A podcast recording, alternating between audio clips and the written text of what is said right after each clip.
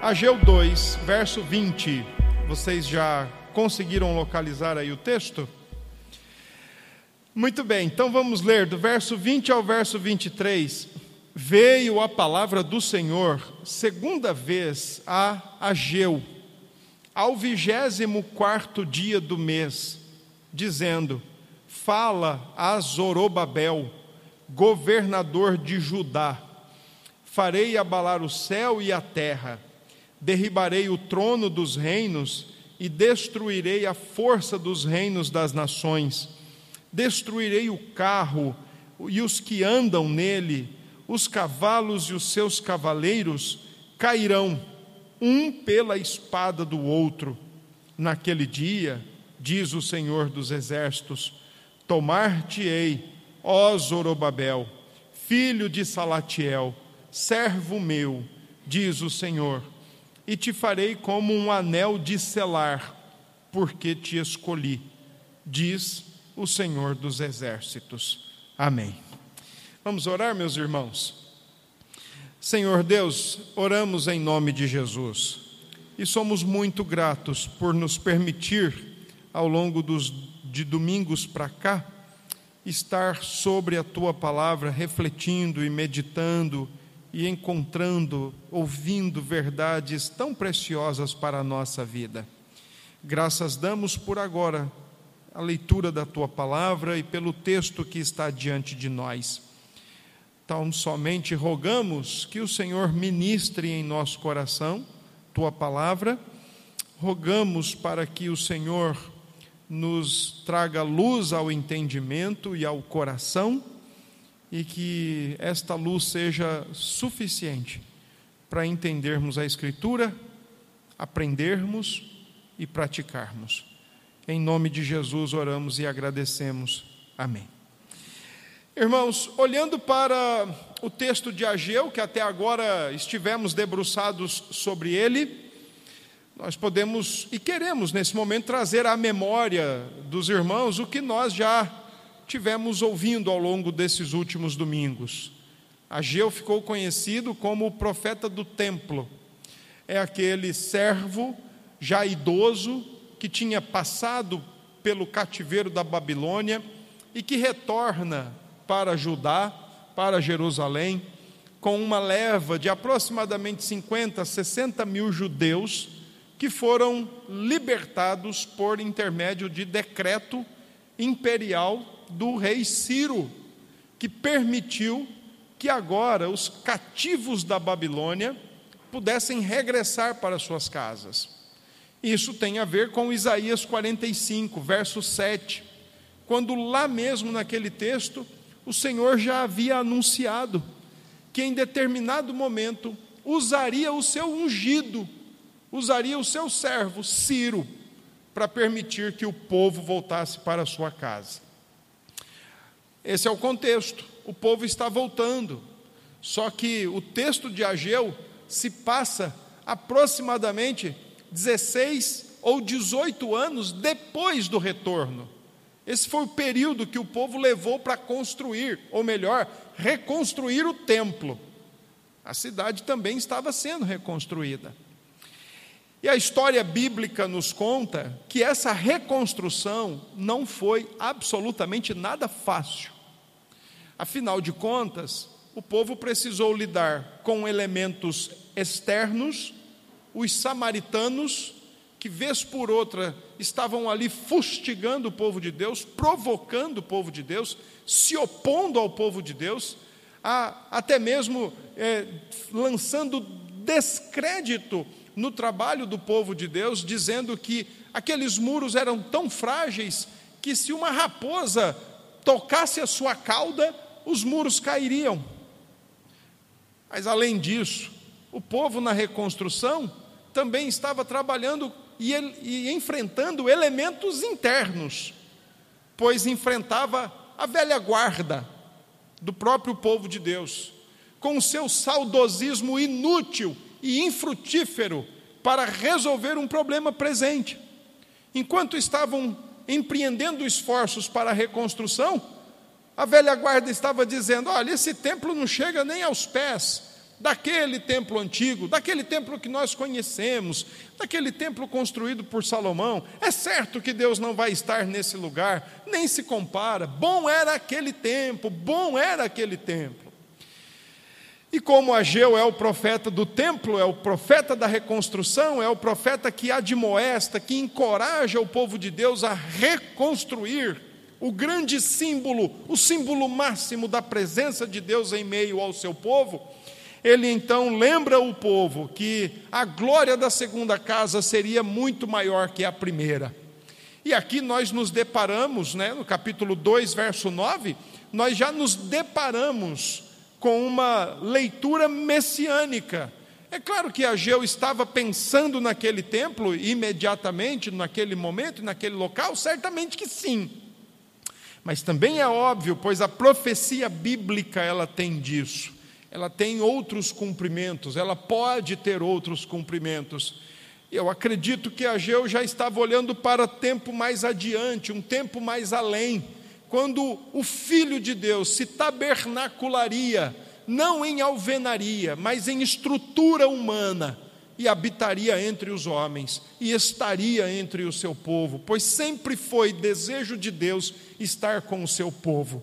Se assim não fora, ele não teria enviado o seu filho para resgatar, para redimir um povo seu, de propriedade exclusiva sua, um povo para si. Sempre foi interesse do Senhor em estar com o seu povo, em se deleitar na comunhão com o seu povo. O problema não está em Deus, o problema está em nós que por causa do nosso egoísmo, na maioria das vezes, viramos as costas para o Senhor, damos de ombros para o Senhor e para a Sua palavra. O problema sempre é nosso, nunca é de Deus. É assim que o livro praticamente se desenvolve. Ageu estimulando o povo a reconstruir, estimulando o povo a priorizar a sua vida com Deus, estimulando o povo a elencar o que era de fato mais importante na vida deles.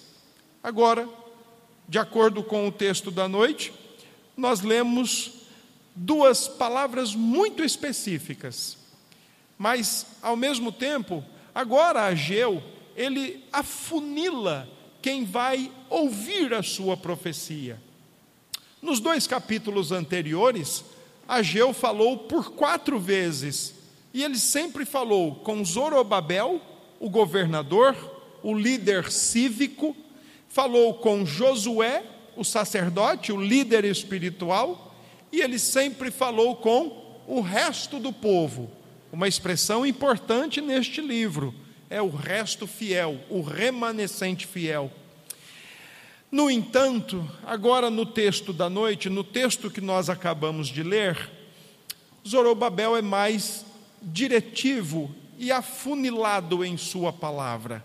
Ele fala apenas com Zorobabel. Esta é a quinta profecia de, do profeta Ageu e a segunda no mesmo dia, naquele dia de 18 de dezembro de 520 antes de Cristo. Pela manhã, muito provavelmente, ele fala com o rei, com o governador, com o sacerdote e com o povo. Mas naquele mesmo dia, Agora, de maneira muito específica e privativa, ele fala com Zorobabel, cujo o texto do verso 21 nos diz o seguinte: fala a Zorobabel, o governador de Judá. É com esse, e tão somente com esse, que o profeta está se dirigindo nesse momento. A grande pergunta é: onde está Josué e onde está o resto do povo? Estão aonde tem de estar. A outra boa pergunta para o texto é: por que essa palavra tão particular, tão privativa e tão específica com Zorobabel, o governador de Judá? Talvez nós buscarmos explicações na Bíblia sobre a identidade de Zorobabel, vai nos ajudar e muito a entender o porquê que Deus está falando com uma pessoa agora específica, exclusiva, através do profeta Ageu. Zorobabel, segundo a história bíblica, principalmente por causa do primeiro livro de crônicas, e eu gostaria que você abrisse a sua Bíblia lá, eu sugiro que você deixe Ageu marcado, porque você viu como é difícil de achar o livro do profeta, né? Então deixa ele marcado aí para você não ter mais dificuldade em achar o livro do profeta Ageu. E aí abra sua Bíblia lá no livro de 1 Crônicas, capítulo 3, verso 17 e 19. Livro, os livros de crônicas, né, são dois livros, o primeiro e o segundo livro de crônicas, são escritos pós-exílios, pós-exílico, melhor dizendo e são escritos exatamente para relembrar o povo da história antiga, antes do exílio, mas também para registrar aqueles que voltaram do exílio, que voltaram do cativeiro da Babilônia.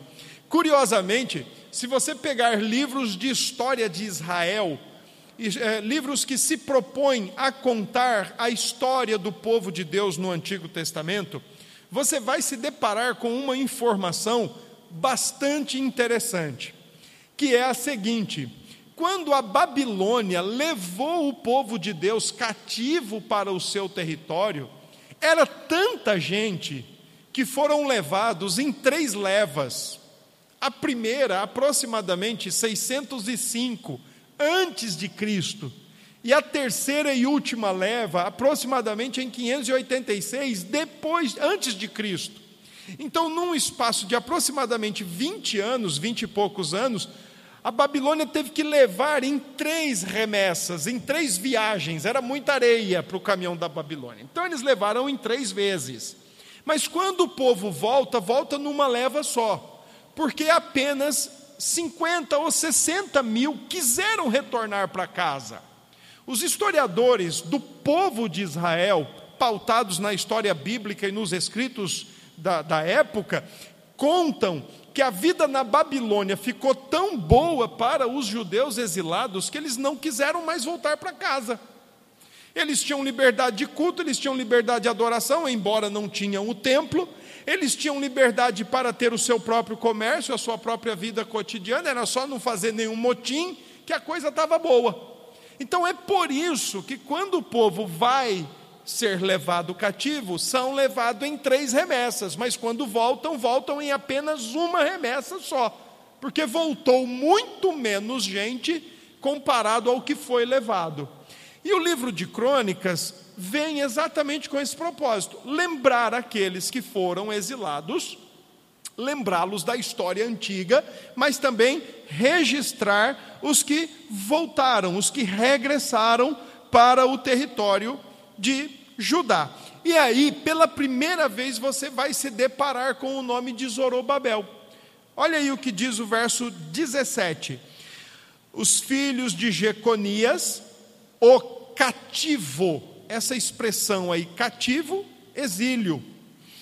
E é, Sealtiel, verso 18, Malquirão, Pedaías, Senazar, Jecamias, Osama e Nebadias.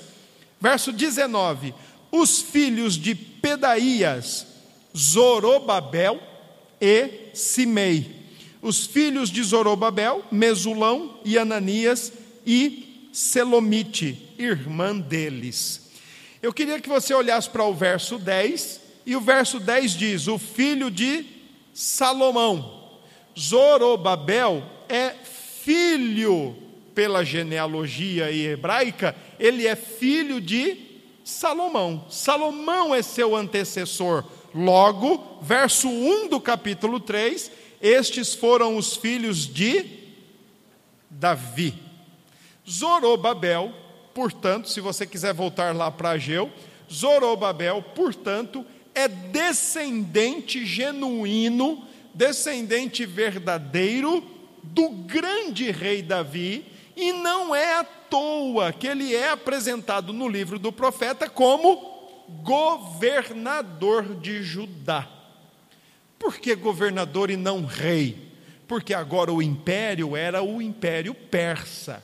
E eles não permitiam ter reis, permitiam ter governadores sob a sua tutela. Por isso o texto apresenta Zorobabel como governador. E se você prestar atenção, ele está exatamente aonde o seu pai Davi estava no trono, governando a nação, liderando a nação civicamente. Portanto, quando o profeta fala com Zorobabel, está falando com um descendente direto da tribo do próprio rei Davi, um sucessor natural daquele que foi o grande rei, que ficou conhecido depois como o rei segundo o coração de Deus. Ele ainda, se você olhar lá no Evangelho de Mateus, você vai perceber que Zorobabel aparece no capítulo 1, versículo 12 da genealogia de Jesus. O que é então que está acontecendo? O profeta está falando com sucessor de Davi, porém antecessor de Jesus. Em outras palavras, ele está falando com a linhagem davídica. E tem tudo a ver o que o Senhor fala através de Ageu para o rei ou o governador Zorobabel.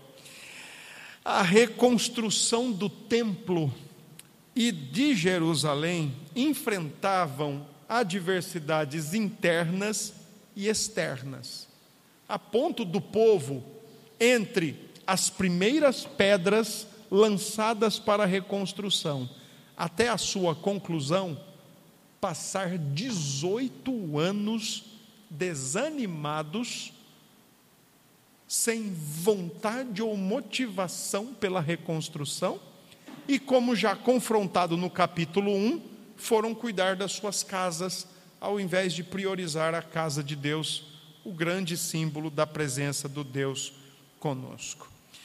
O que é que o profeta fala com o governador de Judá? Dos versos 21 e 22, o Senhor anuncia a derrocada das nações. E no verso 23, o Senhor assegura a vitória do seu povo. Então, vamos voltar para o texto. Versos 21 a 22, o texto diz o seguinte: Farei abalar o céu e a terra. Dizer isso para Zorobabel, no contexto da época, aonde as nações pagãs, cada uma delas tinha divindades setorizadas, Deixa eu usar um elemento pós período de Ageu para você entender como era na época de Ageu. Eu acho que você já teve contato com a mitologia grega. E você viu e você deve ter percebido que o panteão da mitologia grega é inumerável, é gigante. É uma divindade para cada setor isso não era uma prática específica apenas e particular dos gregos, isso já vinha de muito antes.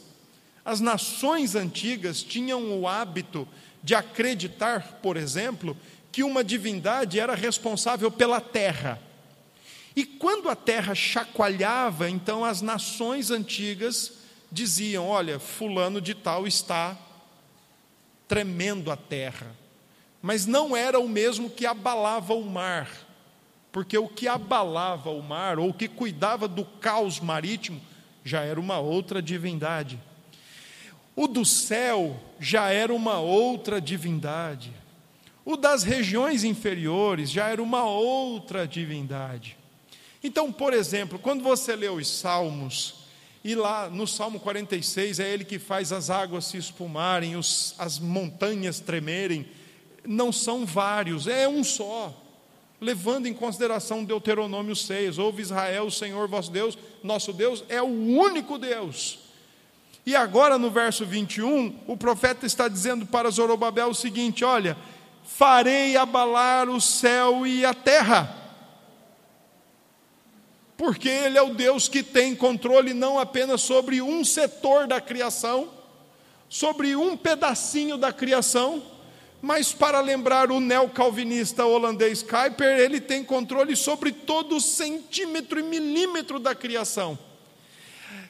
Nada no mundo e no universo criado escapa à prerrogativa de Cristo de dizer que é dele.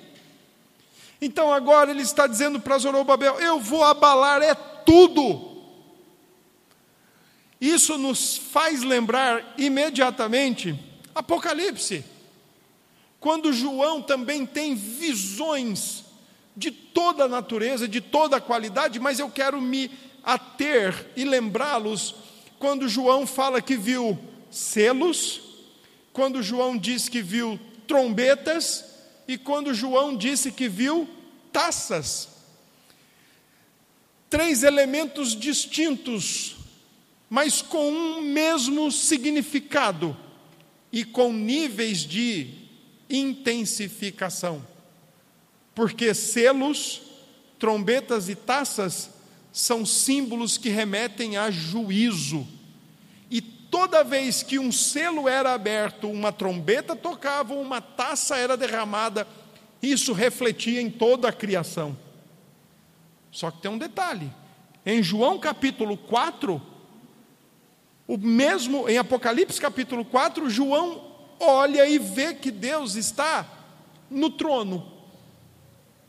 Então, quando João diz Deus está no trono, o que acontecer daqui para frente, ou o que estiver acontecendo, está acontecendo debaixo do seu consentimento, porque Ele está no trono. Então, quando você olha para Ageu e vê ele dizendo assim para Zorobabel: Farei abalar os céus e a terra, ou a terra e o céu, onde ele está? No trono. Ou será que ele é como aquele aquela divindade grega, o Atlas, que segura apenas assim nas suas costas o globo, e que se ele der uma falseada, ou se ele der um, uma descuidada, o globo pode cair. É exatamente o contrário. Ele está no trono, e ele inclina o globo para onde ele quer, ele direciona o universo para onde ele quer ele faz tremer o universo, porque o universo é dele. Ele encaminha o universo todo para uma renovação. Renovação essa que nós aguardamos e ansiamos por ela. Renovação essa que a própria criação almeja que aconteça. Paulo diz, por exemplo, que a criação geme, aguardando a redenção dos filhos de Deus, porque ela também vai ser redimida. Debaixo do sol é só gemidos. Mas bons gemidos são aqueles de um coração regenerado, de um coração nascido de novo. Porque um coração nascido de novo pode ver sim a terra tremer, as águas se espumarem, os céus se rebelarem, pode ver tudo isso acontecer. Mas para um coração nascido de novo, confiar, porque Deus está no trono. Ele faz o que ele quer. Ele faz o que for necessário. Ageu, no verso 22, quando diz: Derrubarei os tronos, derrubarei o carro, derrubarei os cavalos, vou entregá-los uns às espadas dos outros. Ageu está confirmando o que Daniel tinha visto ainda lá na Babilônia. Quando Daniel foi para a Babilônia, ele foi muito novinho, aproximadamente com 16, 17 anos. Quando ele chega no capítulo 9 do próprio livro dele, ele já está com quase 90 anos. Praticamente toda a, a jornada dentro da Babilônia, Daniel viveu e experimentou. Só que Daniel capítulo 7, Daniel capítulo 8, ele fala dos reinos que se levantarão. Mas ao mesmo tempo ele também diz de um reino que é eterno e que esmaga todos esses outros reinos. Ageu está repetindo, ainda que de maneira mais curta e objetiva, aquilo que já tinha sido profetizado por Daniel. Levanta-se o império medo-persa que derrubou a Babilônia porque tocou no povo de Deus.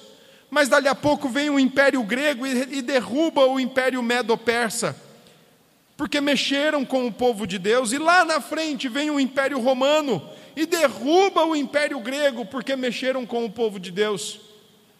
E depois, lá no ano no século V depois de Cristo, vêm os bárbaros e acabam com Roma, porque mexeram com o povo de Deus. O que é que Ageu está dizendo? Olha, continuem reconstruindo. Continuem levantando as poeiras, continuem sacudindo a poeira, continuem dando a volta por cima, porque quer seja externo, quer seja interno, todo aquele que se levanta contra Deus e contra o seu povo, o Senhor vai dar a devida paga. Eu penso que os irmãos têm acompanhado a dura e difícil situação de cristãos ao longo do mundo. Como isso nos choca, como isso nos faz cho chorar e sofrer quando vemos cristãos que, por simplesmente abri, abrem suas bocas e confessam a fé em Cristo, são mortos, são decapitados. Não precisa ir para outro lado do mundo, não. Não precisa ir para o Oriente. Nós temos cidades aqui no estado da Paraíba que, quando um filho se diz crente, a primeira coisa que acontece, ele é deserdado e posto para fora da sua casa. Isso não é uma coisa que acontece só longe, não, gente. E vocês, eu penso que também têm visto essa guerra, esse conflito de ideologias do nosso tempo esquerda, direita, machismo, feminismo, cristianismo, ateísmo, e vocês têm visto a crescente e contínua uh, ódio expresso aos crentes, expresso aos cristãos nas redes sociais. Ou eu estou falando de alguma coisa que não está acontecendo? Ou eu estou lendo coisa errada? E eu sei que eu e você, às vezes, ficamos pensando, né? Claro, deixamos às vezes o medo, a incredulidade tomar conta do nosso coração, e aí ficamos pensando: meu Deus, aonde é que tudo isso vai dar? Vai dar aonde Deus quer. Meu Deus, como é que isso vai acabar? Vai acabar do jeito que Ele quer. Porque se lá no primeiro século os cristãos foram maltratados, perseguidos, achincalhados e arrebentados pelo Império Romano, e se isso acontece hoje, primeiro, não está acontecendo sem o conhecimento divino e o consentimento divino. Segundo, se você achou que isso não deveria acontecer, você ouviu qualquer coisa, menos o Evangelho de Jesus. Você ouviu uma historinha para ninar, você, você ouviu uma historinha de carola, de, de conchichinha, você ouviu qualquer coisa, menos o Evangelho. Porque o Evangelho, quando ele é pregado e os crentes assumem um compromisso com Cristo, a primeira coisa que tem que ficar clara para nós é que nós precisamos nos posicionar, independente do que venha, mas porque sabemos em quem temos crido, porque foi isso que Paulo explica, coloca na sua segunda e última carta a Timóteo. Segunda de, a Timóteo e a última do seu punho. Olha aqui, eu estou aqui num fosso, preparado para sair daqui só para morrer, como de fato foi, martirizado e decapitado o apóstolo Paulo. Mas uma coisa fazia com que o seu coração ficasse muito tranquilo: eu sei em quem tenho crido. Eu conheço em quem eu tenho crido. Então, se você achou que ser crente ou ser cristão era mil e uma maravilhas, ó, meu irmão, você confundiu é, Alibaba e os 40 ladrões, você confundiu com qualquer outra parada dessa, tá certo? Porque evangelho é você se posicionar, é você ser firme, convicto mesmo em quem é Cristo e assumir uma postura com Cristo. E se alguém vier para cima de você, é você não levantar a mão, é você dar o outro lado da face e ouvir o que Paulo diz em Romanos: não façam a retribuição, deem lugar à ira, e a ira é de Deus, não é a sua e nem a minha, porque a nossa ira é maldosa, a nossa ira é injusta, a nossa ira é maligna, a nossa ira é vingativa, a nossa ira faz com que o nosso coração arda em ódio. Entrega, dê lugar à ira. É o que Paulo diz aos Romanos no capítulo 12: a ira de Deus. Ele retribui pontual e precisamente, e mais, justamente. Ah, mas nós estamos no meio de um tiroteio. Estamos. E você acordou para isso agora? Ah, mas nós estamos diante de tantos ataques e diante de tantos confrontos e conflitos. Tá, e você acordou para isso agora? E você pensou que era para estar onde? No Mirabilândia? Ou para os mais antigos, no Play Center? Se eu não estiver enganado, Efésios 6, capítulo 10 a 20, diz lá Paulo que nós devemos é nos armar da armadura de Deus e não ir para o tobogã. Se eu não estiver enganado. Então o que é que você esperava? Tapinhas nas costas? Ah, você é cristão? Ah, você é reformado? Você é calvinista? Pô, seja bem-vindo. Seja bem-vindo, só faltava você. Não vamos fazer nada. O que que Ageu está querendo dizer com o versículo 22, quando ele diz para Zorobabel: Vou derrubar os tronos dos reinos e destruirei a força dos reinos? Deus está no trono. Todos os outros tronos deveriam, de uma forma ou de outra, ainda que imperfeita, reproduzir o que ele é no trono. Mas por causa da maldade humana e do coração caído, vão na contramão. Por exemplo, quando você olha para um regime totalitário, aqueles que estão no trono ali não era para estar fazendo aquilo ali, não. Mas preferem ir na condição, na contramão. Deus vai tratar. Deus vai responder. Quando Deus, através de Ageu, Ageu diz: Destruirei a força dos reinos, Deus está dizendo: olha, eles podem ter bomba atômica. Outro dia eu assisti uma. Eu vou confessar um negócio aqui. Eu não lembro se foi o ano passado ou ano retrasado. Eu tô, estou esquecendo as coisas, hein? E aí, eu assisti uma, uma reportagem alusiva às bombas nucleares que foram lançadas no Japão. E o poder de devastação que aquelas bombas tinham, como a gente consegue observar na história. E a reportagem estava dizendo que hoje as nações têm poder para fabricar uma bomba daquelas 50 ou 60 vezes mais potentes do que aquelas lá. Ah, em outras palavras, eles, a reportagem dizia, né, pelos cálculos e tal, eu sou extremamente ignorante quanto a esse assunto, é, mas a, a reportagem dizia que se uma bomba dessa explodir, ela é responsável e ela é suficiente para acabar com a vida na terra. Você sabe o que é isso? Eu acho que nem barata e escorpião dessa escapariam. Eu tenho para mim. Diz que lá escaparam. Essa eu acho que nem é, eu acho que nessa não. Deus está falando para Ageu: olha aqui, o que eles têm aí é, é nulo é pequeno. Diante do meu poder, diante do que eu sou, diante do que eu faço, eles são inúteis. Eles são inúteis.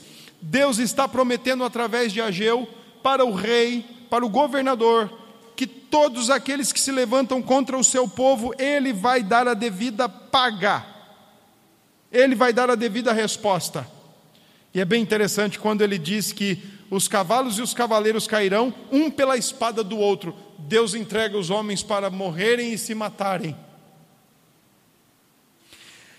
Verso 23, agora vem uma mudança significativa da mensagem do profeta Ageu. Ele diz assim: naquele dia, o Ageu, o profeta, ele usa uma expressão muito comum no seu livro, que é daquele dia. E toda vez que ele fala em daquele dia, ele está olhando para o passado, a partir do momento que começou a reconstrução. Mas nesse ponto, quando ele fala naquele dia, então agora ele está olhando para frente, ele está olhando para o futuro. E ele usa termos aqui muito importantes. No verso 23, ele usa o primeiro termo importante, servo meu, o segundo termo importante, te escolhi. E o terceiro termo importante, anel de selar. Por que é que o profeta está falando isso para Zorobabel? Porque agora o profeta está retomando uma promessa que foi feita há mais ou menos 600 anos antes de Deus para Davi. Quando Deus disse para Davi: O teu reino, o teu trono não vai ficar sem ninguém sentado lá, o teu trono não vai ficar vazio, o teu trono vai ser eterno. Só que tem um detalhe, né? Depois de Salomão e a divisão do reino, de fato o Senhor cumpre a sua palavra o tempo todo, nenhum rei que passou na, na, no, no território de Judá, na região sul, dos 20 que sucessivamente passaram ali, um sequer representou quebra da dinastia ou quebra no DNA, na genética de Davi. E agora, depois de 70 anos no, no cativeiro, quem é que está exatamente com a responsabilidade de governar e liderar o povo de maneira cívica? Zorobabel, descendente de Salomão, descendente de Davi. Então, agora, Deus falando com esse homem, com Zorobabel, o antecessor de Jesus, ele está retomando, segundo Samuel 7,14, versículo 14 e 16. Segundo Samuel 7, 14 e 16. E eu vou pedir que você abra lá para você conferir o que foi que o Senhor falou com Davi naquela ocasião. Segundo Samuel 7, 14.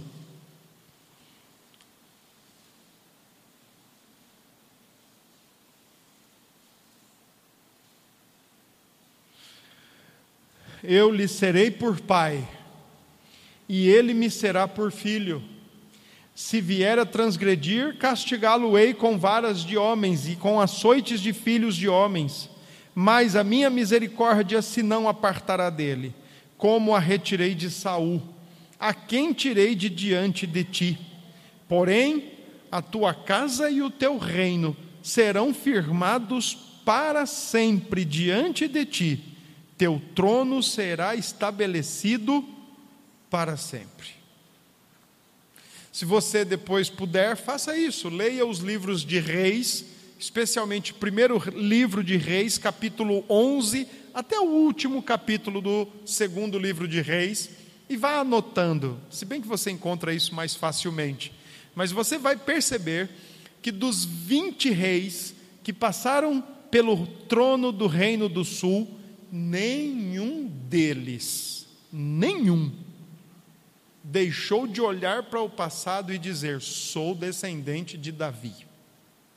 E agora, depois do cativeiro, está mais um descendente de Davi no governo, governando a nação, liderando a nação. Por que é que então os termos importantes, meu servo, te escolhi e anel de selar, são usados pelo profeta para com Zorobabel. É ele tudo isso? Sim e não. É ele. Naquele momento imediato é ele. É ele o servo de Deus que está ali para, aquele, para aquela função. É ele o servo escolhido de Deus que está ali para aquela função e principalmente para dar continuidade ao trono de Davi. É ele o anel de selar naquele momento que autentica a palavra de Deus. O anel de selar ou sinete era uma coisa interessante que eles usavam era a marca do rei para selar documentos. Eles não usavam cola, eles usavam um tipo de piche ou um tipo de, de material que servia para colar as coisas. Então, por exemplo, uma carta, um rolo, né? então eles usavam para selar aquilo. Então, eles, depois que os escreviam o que tinha que ser escrito, eles fechavam o papel, colocavam aquela aquele piche, né, aquela massa, e o rei carimbava o anel para dizer: olha, o que está escrito aqui é meu, eu autentico isso, isso aqui é genuíno, isso aqui é, é verdadeiro. E era tão importante o anel de selar que os reis, para não correr o risco, é, eles andavam com o anel o tempo todo no dedo, correr o risco de perder ou de serem roubados. Por exemplo, isso era uma prática tão antiga e comum no passado, que se você ler Gênesis, você vai ver Faraó entregando o anel para José. Ó, o que você falar, eu estou falando. O que você disser, eu disse. O que você resolver, eu resolvi. Você é meu aí, você é meu representante. Você é minha expressão. Então faça aí o que for melhor. Lá em Jeremias 22, capítulos, capítulo 22, verso 24 e 25, Deus diz que vai tirar o anel de Jeoaquim. Pô, mas quem é esse Jeoaquim? É algum português perdido lá no Antigo Testamento? Não, não é.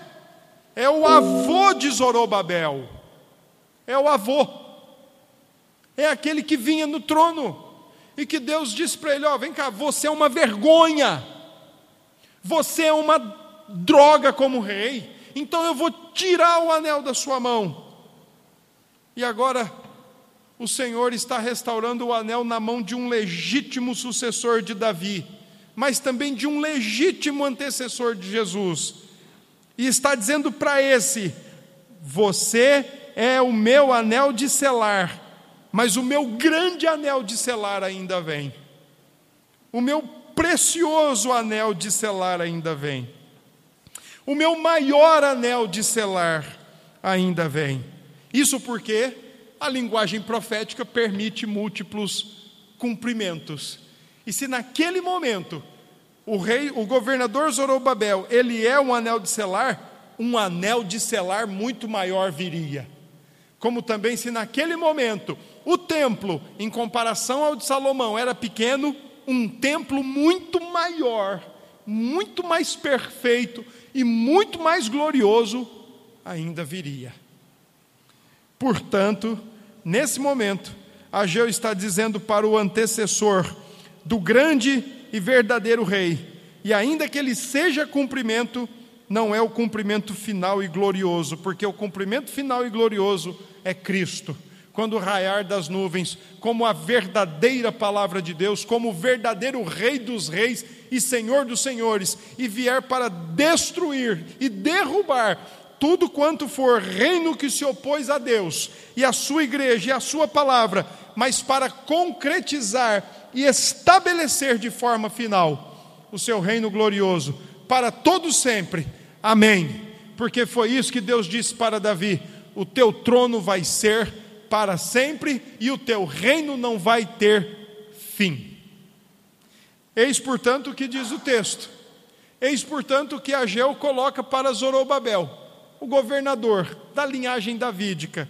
Não se preocupem, aqueles que têm se levantado contra mim e contra vocês vão cair, mas ao mesmo tempo a vitória está assegurada ao meu povo, ao povo de Deus. O que, é que nós podemos então aprender com o texto? Deixe-me colocar apenas duas lições. Não se preocupe, Deus está no trono. Se amanhã ou depois estourar a terceira, quarta, quinta, sexta, décima, quinquagésima guerra mundial, se amanhã explodir uma, duas, três, dez, vinte, trinta bombas nucleares, não se preocupe não. Não se preocupe.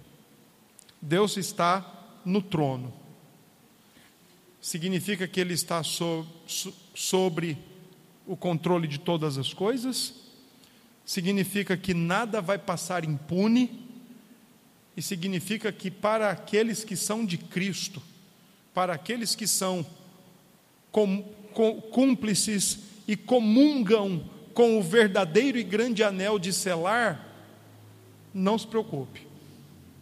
Não se preocupe.